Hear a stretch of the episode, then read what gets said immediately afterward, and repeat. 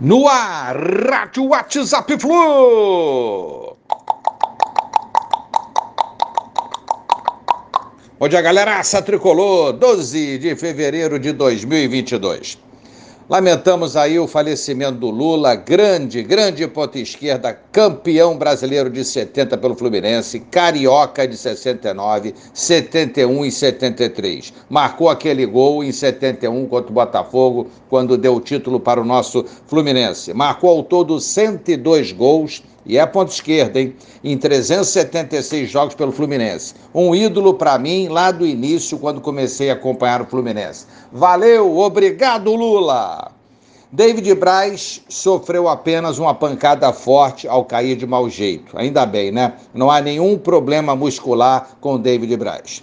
Marlon se contundiu num treinamento e deve ficar fora mais ou menos um mês aí. É está com edema no joelho direito. Uma rápida recuperação ao nosso lateral Marlon. Michel Araújo, emprestado pelo Flu, pode retornar ao final de junho. Se não exercerem a opção de compra, que vale 3 milhões de dólares, cerca de 15,7 milhões de reais na cotação atual, ele deve retornar ao Fluminense. Gosto do futebol do Michel Araújo. Rei dos clássicos, Flu encara a portuguesa. É isso aí, Fluminense joga domingo amanhã contra a portuguesa pela Taça Guanabara, primeira fase do Campeonato Carioca. Flu é vice-líder da competição, tem 12 pontos. Time comandado por Abel tenta manter a sequência de vitórias na competição.